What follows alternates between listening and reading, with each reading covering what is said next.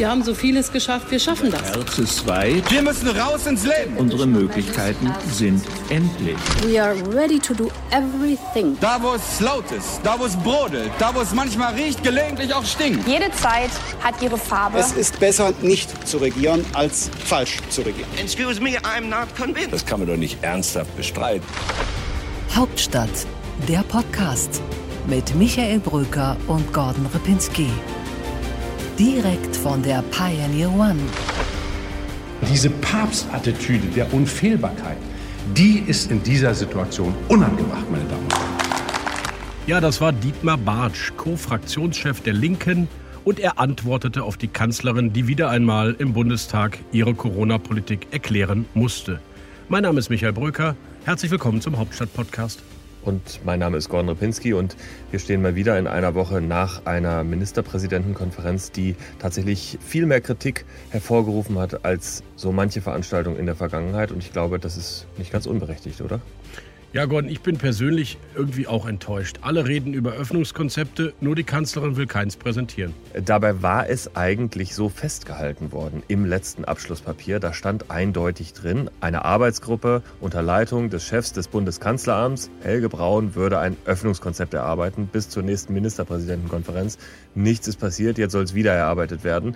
Und es ist tatsächlich eine Politik der Angst, die gesiegt hat, die Ungewissheit, der Mutation, was da noch kommt. Und deswegen wurde darauf verzichtet. Ich glaube, Riesenfehler. Ja, ich finde besonders schlimm, dass die Bundesregierung eigentlich die Gruppen am meisten trifft, die sie in ihren Sonntagsreden immer am besonders schützenswertesten bezeichnet. Die Alten, die Familien, die Kinder. Ich bin Papa, wie du weißt, zwei kleine Kinder, Notbetreuung, Homeoffice zu Hause mit zwei berufstätigen Menschen. Es ist eine Katastrophe. Und ich bin ja nicht alleine mit dem Gefühl, dass Kinder und Familien am Limit sind.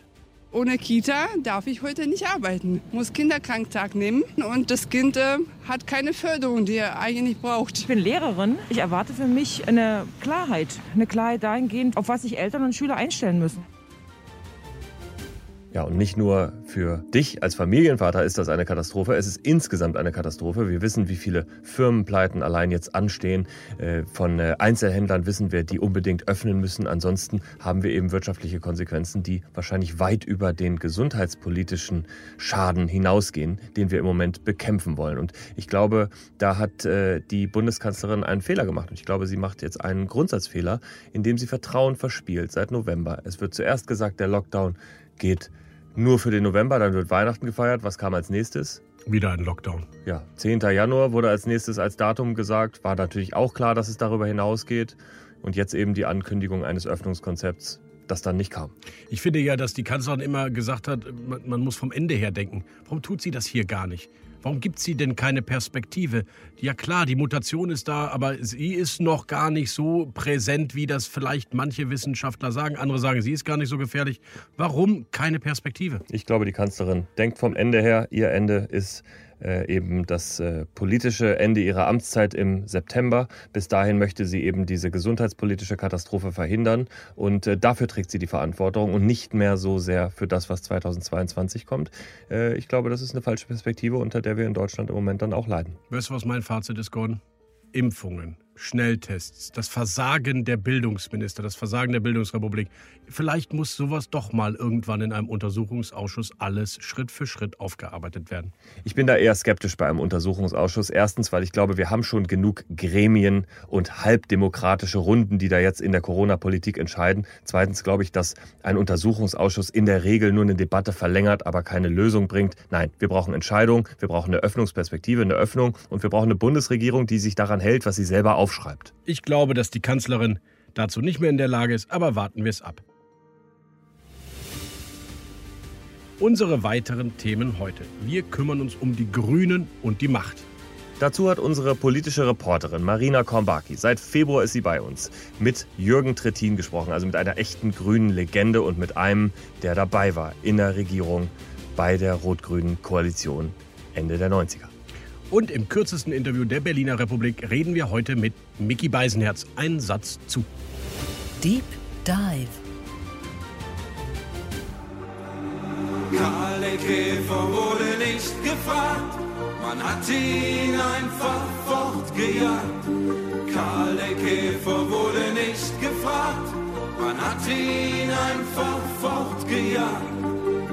Tja, das war so etwas wie das Lebensgefühl Ende der 70er, Anfang der 80er. Das erste Mal kam das Thema Umweltkatastrophe in das Bewusstsein der Deutschen und damit eben auch eine neue Partei. Die Grünen wurden gegründet. Ja, da wollte jemand die Käfer retten, ne? Ja, und nicht nur das. Wir erinnern uns an die Diskussion über Waldsterben, das erste Mal das Thema AKWs, äh, Energiefragen wurden das erste Mal groß und, äh, und die Grünen haben es dann ja eben Anfang der 80er auch das erste Mal ins Parlament geschafft und zwar mit einer klaren Ansage.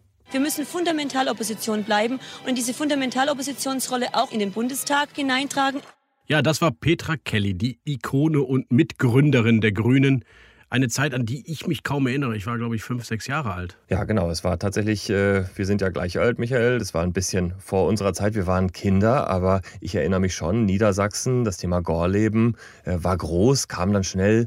Ähm, Gronde, äh, das Atomkraftwerk, war bei mir wenige Kilometer entfernt. Also diese Umweltbewegung ist auch schon für mich eine Kindheitsbewegung. Ne? Dann am Ende noch mit Tschernobyl. Jedenfalls waren die Grünen damals irgendwie ein Haufen, der sich um Umweltbewegungen kümmerte und nicht so sehr um Macht. Oder wie es einer zusammenfasst, der heute so eine Art Vorzeigemachtgrüner ist, nämlich Winfried Kretschmann, der Ministerpräsident aus Baden-Württemberg, im Rückblick. Das ist so eine Basisbewegung, die denkt, sie kann sich selber regieren und braucht niemand, der führt. Ja, Basisbewegung, sagt Winfried Kretschmann. Ich habe das Gefühl, das ist eine realpolitisch, pragmatisch durchsetzte Partei heute geworden. Eine Partei, die ja fast von der CDU gelernt hat und eine Art Kanzlerkandidaten-Wahlverein sein will. Macht jedenfalls steht den Grünen nicht mehr im Weg, sie wollen sie sogar. Und aus Machen entsteht dann irgendwann auch Macht. Macht kommt von Machen, nicht von Wollen oder von Reden, von sich einmischen. Deswegen sind wir hier. Das war Parteichef Robert Habeck. Ein ganz interessanter rhetorischer Kniff, indem er sagt, Macht kommt von Machen nimmt er den Grünen die Angst vor dem Thema Regierung und sagt, all das, was ihr durchsetzen wollt an Themen Umwelt, Klimapolitik, was auch immer euch wichtig ist, das müsst ihr und könnt ihr eben nur in einer Regierung tun. Wie haben die das eigentlich geschafft, Gordon, von dieser Anti-Parteienpartei, von dieser Anti-Elitenpartei selbst zur Elite zu werden, die 20 Prozent kriegt? Ja, sie haben einfach den Zeitgeist getroffen. Sie haben an einem bestimmten Moment umgeschaltet von Widerstand und Streit und haben das Positive, Andersartige in der Politik gesucht, eine andere Sprache gesucht. Dafür stehen natürlich auch Robert Habeck und Annalena Baerbock. Das sind zwei, die sind irgendwie sympathisch, die willst du dabei haben. Sie streiten sich nicht mehr als Partei, ja, und äh, damit sprechen sie eben viele Leute an, die keine Lust mehr haben auf Politiker, die sich nur noch streiten. Ja, und die Mitte ist natürlich grüner geworden. Das Bürgertum, das urbane Milieu hat Lust auf diese neuen Grünen. Und in elf von 16 Ländern regieren die Grünen ja mit. Von schwarzen, rechtsaußen CDU-Politikern bis hin zu dunkelrot-linken. Die Grünen können irgendwie alles außer. Ja, an dieser Stelle geht es eigentlich noch weiter, aber wir blenden uns hier erst einmal aus. Denn guter Journalismus hat seinen Wert und damit auch einen Preis. ThePioneer.de heißt unser journalistisches Angebot. Kommen Sie doch einfach mal vorbei, dann können Sie die gesamte Länge dieses Podcasts hören. Und nicht nur diesen Podcast, sondern auch all unsere anderen Podcasts, dazu noch unsere wunderbaren Briefings und Artikel und Sie können auch unseren Live-Journalismus von Bord der Pioneer One im Berliner Regierungsviertel erleben. Und es lohnt sich sicherlich auch diesen Mann hier in voller Länge zu hören, Jürgen Trittin im Interview. Wir sind nicht wild aufs Regieren, aber wir sind wild darauf, die Klimakrise zu bekämpfen. Und das geht nur, wenn man an der Regierung Verantwortung übernimmt und das Steuer in die Hand.